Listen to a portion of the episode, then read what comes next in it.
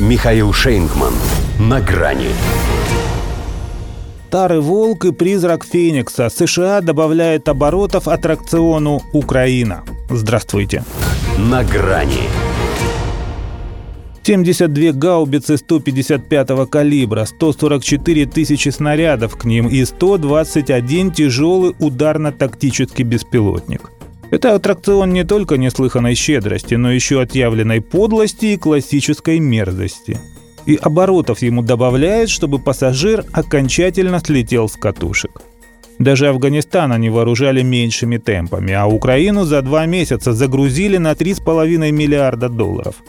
И это их дырявая американская калоша, которая разрешила называть себя Джо Биденом, говорит, что они могут так продолжать еще очень долго.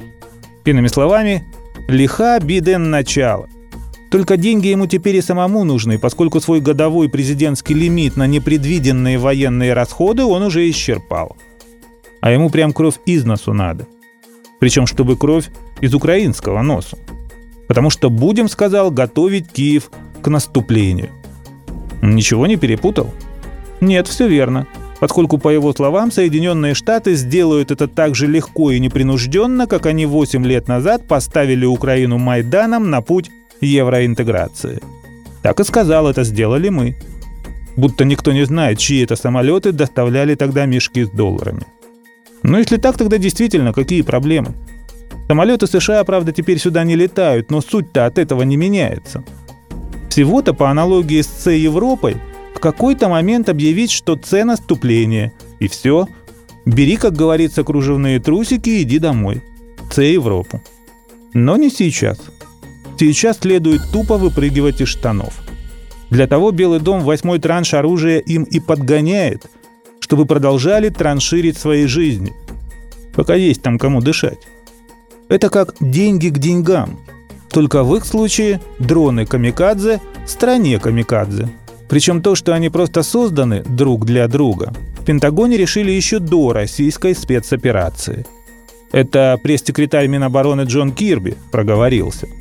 Признал, что сугубо под Украину заточенную эксклюзивную партию новейших боевых БПЛА «Феникс Джост» они начали производить до 24 февраля.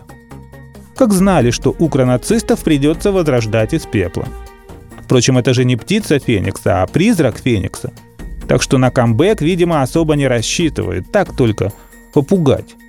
Хотя с таким же успехом они могли бы назвать это пернатое попугаем. Зато координировать поставки вооружений ВСУ отныне будет настоящий волк. Фамилия такая. Старый он, правда. Отставной генерал Терри Вольф – где его только не носило. Пентагон, Объединенный комитет начальников штабов, Госдепартамент, Совет национальной безопасности. А вот теперь займется военным снабжением Украины. Вольф, конечно, старый, а старый Вольф — это Акелла. Но трудно промахнуться, когда имеешь дело с баранами, которые в лучшем случае лишь в последний момент понимают, что их вели на убой. А часто ведь и до этого момента не успевает дожить. До свидания. На грани с Михаилом Шейнгманом.